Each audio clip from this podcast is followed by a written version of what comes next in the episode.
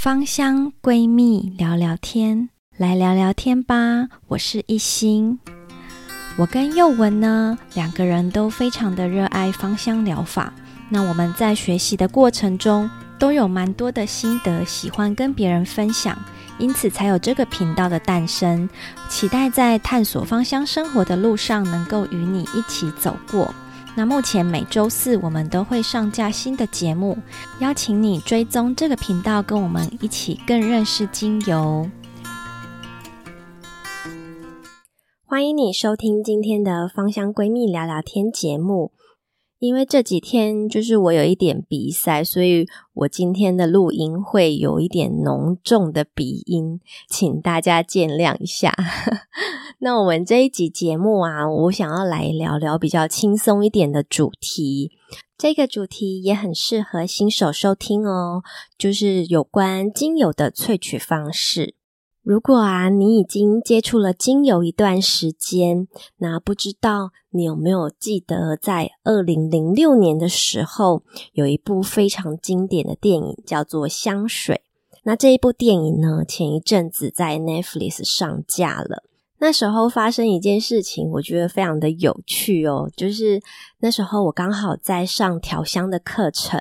那那个调香课程的第一堂课的时候，老师就有提到这一部电影。老师啊，在提到这一部电影的时候，他就说到，哇，里面的很多风景都很漂亮，然后因为它是在法国拍摄的。所以他也拍摄到很多的很漂亮的花啊，农田，然后呢，也有很经典的萃取方式，还有包括那些萃取的画面啊什么的。那时候啊，其实香水是在我很小的时候看过的，但那时候其实我就是有一点害怕这种啊、呃，有一点血腥的电影。所以香水电影给我的印象就是，它是一个一直在杀人的电影。所以我其实对老师讲的这些萃取的方式，还有美丽的画面，我其实是完全没有印象的。那我觉得很有趣的就是，我回家之后啊，我就打开 Netflix 的时候，竟然 Netflix 竟然就推播了这部影片到我的面前。它的演算法真的有一点可怕。总之呢，我又再看了一次这一部电影，然后啊，我觉得这一次在看这一部电影的时候，很有趣的是，我现在啊，就是是以一个芳疗人的眼光在看这部电影，很像是呢，我戴着一副芳疗人的眼镜，像是呢，电影里面有一个场景是在一片很大的薰衣草田，然后呢，上面开满很多的薰衣草。风一吹来的时候，这些薰衣草就摇曳着。我就想象自己走在薰衣草田的路上，优雅的薰衣草的香气就不断的扑鼻而来。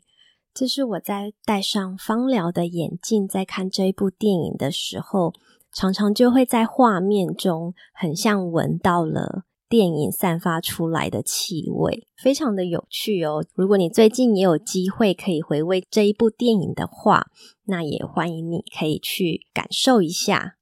接下来啊，我想要跟你分享我在这一部电影当中，以芳疗人的角度来回顾一下内容有哪些我们可以学习的。那当然当中就是会有一部分的剧透，如果你不喜欢被剧透的话。还是要请你先去看完这一部电影，再回来听听这一集节目哦。这一部电影的背景啊，是在十八世纪的法国。那个时候啊，市面上的香水都还是用天然的精油去调配而成的哦。对于现在我们又想要回去追求天然香气，我们就会对。电影里面这些使用天然原料去配制的产品，非常的向往。毕竟啊，十八世纪工业革命以来啊，人工香精合成的技术其实它是越来越厉害，而且呢，它成本也越来越低。所以啊，如果你要使用天然植物原料去做一瓶香水的话，其实它的价格就会非常的高，就没有办法普及在我们市面上。不知道啊，你会不会很好奇说，诶，奇怪，人工香精技术这么好，成本也这么低，为什么我们还想要回去使用天然植物的原料呢？我相信啊，一定有一些人跟我一样，就是你在闻到市面上一些香精合成的产品的时候，它们的香气都会持续非常的久，然后久到呢，你就会觉得有一点太刺激，然后有点不舒服，甚至有一点头晕。但是当你在闻这些天然植物所散发出来的香气的时候，却跟原本使用人工合成香精的气味是非常不一样的。它们的香气是非常有层次，那你闻起来，因为它香气有层次，然后会慢慢的淡掉，它也不会持续很久，所以其实它对人的嗅觉来说是非常非常舒服的。哎呀，不小心又讲太远了。我们再回来一下这个香水的电影。在香水电影里面呢、我们刚刚介绍了它那时候的背景嘛，就是法国的十八世纪。那他们都还是使用天然的精油去调配的香水。这个时候，主角啊叫做葛奴伊，他有一个非常敏锐的嗅觉。我觉得啊，主角葛奴乙他让我最惊艳的地方啊，就是他到他的老师家里面，然后闻到了一瓶当时最受欢迎的香水的时候，他竟然可以闻了之后，就立刻从原料架上仿制出一瓶一模一样的香水。而且啊，他在配好这一瓶香水之后，他还说：“我觉得这一瓶香水不够好。”然后他又再加了一些其他的原料进去，然后他说：“嗯，这一瓶又更完美了。”我在看到这一段的时候啊，其实它是非常触动我的心的，因为啊，那时候我正在学调香嘛，在学调香的时候啊，我们是不是要把香气慢慢的堆叠，然后让它慢慢的融合。那融合之后，其实它就会变成一个跟原本完全不太一样的气味，那层次更丰富。但是啊，这个融合过后的气味，你要再把它分别出来，然后呢，很精准的知道它原本调了几滴，或者是它原本的配方长得怎么样。其实这个是没有很容易的。所以为什么说每个人调出来的香水几乎都是独一无二的？因为啊，你在调配香水的当下啊，不同的滴数融合以后所散发出来的气味，其实是会有些微差异的。所以呀，我在看到这一段葛奴以仿制香水的这个部分的时候，我完全就是打从内心的佩服他。当时啊，画面还带到了调香师他柜上摆满的各种精油的原料。那时候呢，也让我眼睛一亮，因为这些一瓶一瓶的原料啊，就好像啊，是我在家里收藏的那些一瓶一瓶的精油。那我们一起来看一下这一瓶在当时大受欢迎的香水阿莫汉赛基，它里面用到了哪些原料呢？它的前调呢，它有提到它用了佛手柑、莱姆，还有迷迭香。中调的话，它主要是橙花搭配一点丁香，还有迷迭香。它的后调呢，它使用了广藿香、苏合香，还有麝香。这几支原料啊，你有没有发现，除了麝香之外，其他几支都是我们家中非常常用的精油哦？是不是在电影中发现这么熟悉的身影，就会特别的触动人心呢？那我们继续回到电影当中，这个时候啊，葛奴乙呢，他已经走进了调香师的工业里面。他在工作上啊，就为他的师傅呢调出了各种大受欢迎的香水。那他的师傅也教授他调香的技巧，还有取得原料，像是蒸馏玫瑰的技术。看到玫瑰花蒸馏啊，这时候我的眼睛又亮了起来。在画面中啊，就看到好多好多的玫瑰花被丢进了蒸馏桶里面。加了水之后，让它下去蒸馏，等啊等啊，然后呢，终于等到了一滴一滴玫瑰精油滴下来的那个时候啊，我都觉得我闻到了玫瑰花的香气。那时候啊，我身边没有人，不然我就真的很想要大声的跟旁边人说：“你看玫瑰精油诶，这是非常珍贵的一滴玫瑰精油诶。”好吧，那这个时候啊，我就必须要来讲解一下蒸馏法，它是怎么样的原理。蒸馏法啊，你可以想象说有一个很大很大的锅子，那这个很大很大的锅子上面要有一个密封起来的盖子。那这个锅子里面呢，你要放一个像是我们在蒸东西的一个滤网，滤网上面啊，你就放着你想要蒸馏的食材，像是如果你想要蒸馏玫瑰纯露的话，那你就放上玫瑰花。那滤网的下面呢，当然就是放跟花材一比一的水分。然后呢，我们就要开始蒸馏喽。大锅子底下，当然就是要用火去烧，然后把锅子里面的水烧开。水烧开了以后呢，这些蒸汽就会往上送，往上送刚好就是这些玫瑰花的地方。那这些水蒸气呢，会通过这些玫瑰花，然后呢，蒸汽就会继续往上嘛。